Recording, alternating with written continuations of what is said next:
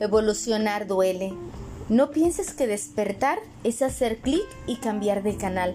De hecho, es eso, pero hacer ese clic tiene muchas consecuencias. No creas que vas a escuchar ángeles, pajaritos y mariposas volando a tu alrededor. Nada de eso. La verdad es que perderás amigos, no por nada malo en específico, y te darás cuenta que ya no vibran en la misma frecuencia. Esto te pasará con familia, en el trabajo, en la escuela o a donde sea que vayas. La distancia será inevitable. No vas a entender qué te pasa y buscarás los momentos de soledad para reflexionar y para pensar sobre tu nueva forma de ver todo.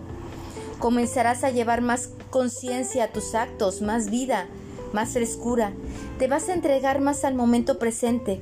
Te sentirás más conectado contigo y eso te dará hacerte cuenta de los errores que has venido cometiendo.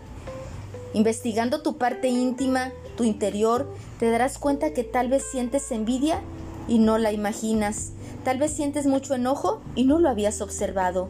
Tal vez tienes mucho resentimiento del pasado y solo hasta ahora puedes verlo.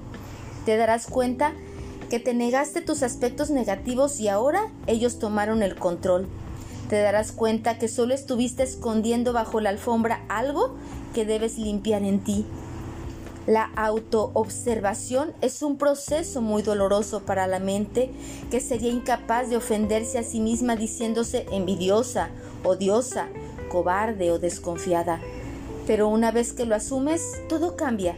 De hecho, nos reencarnamos por no reconocernos, por no despertar. Es normal sentirse mal, triste o solo. Busca libros, videos, información nueva que te permita fortalecer esta fase de tu vida.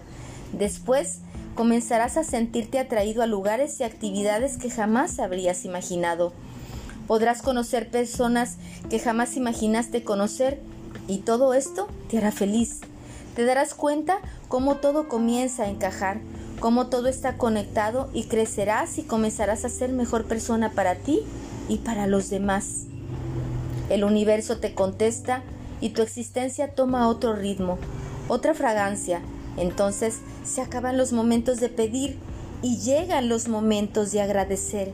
Ahí, ahí es donde has trascendido, ahí es donde has aprendido, ahí es donde empieza un nuevo ser. Recuerda que algunas personas aman el poder y otras tenemos el poder de amar. Sígueme en mis redes sociales como Lidia Sandoval, en mi página web www.cancunlifegroup.mx.